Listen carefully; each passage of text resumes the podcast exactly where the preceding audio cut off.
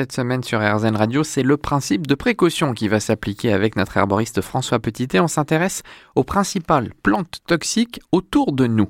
D'abord, est-ce que c'est courant, François? Est-ce qu'il y en a tant que ça? Alors les plantes nous veulent d'où bien, mais il y en a certaines qui sont effectivement euh, des plantes toxiques. Et euh, comme euh, c'est un peu la mode de manger les mauvaises herbes, de faire de la cuisine sauvage, de récolter des plantes sauvages comestibles, il y a beaucoup de livres sur cette thématique-là. Eh bien, il faut faire très attention quand on cueille ces plantes avec certains critères de reconnaissance parce qu'il y a quand même un certain nombre de, euh, de plantes qui sont toxiques, même si c'est pas la majorité de notre, notre flore.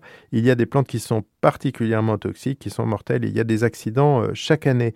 Il y a eu euh, récemment, euh, là, en Nouvelle-Aquitaine, une mise en garde du centre anti-poison avec des gens qui avaient confondu euh, une plante qu'on appelle la citise avec un acacia et qui avaient fait des beignets. Les beignets d'acacia, c'est délicieux. Les beignets de citise, c'est très toxique. Et donc, il faut bien connaître les plantes pour les, pour les récolter. la citise est jaune, les fleurs sont jaunes. L'acacia, les fleurs sont blanches. Est-ce que les plantes peuvent carrément être mortelles parfois?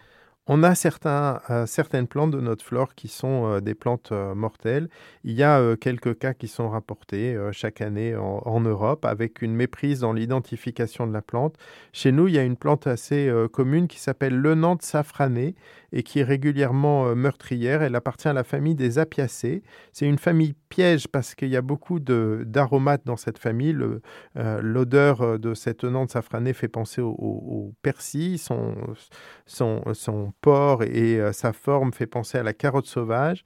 Et euh, il y a eu des cas d'intoxication au cours de stages de survie ou alors des cueillettes euh, pour faire des salades aromatiques et qui se sont très mal terminées. Il y a aussi d'autres plantes qui sont particulièrement toxiques. on en verra quelques exemples.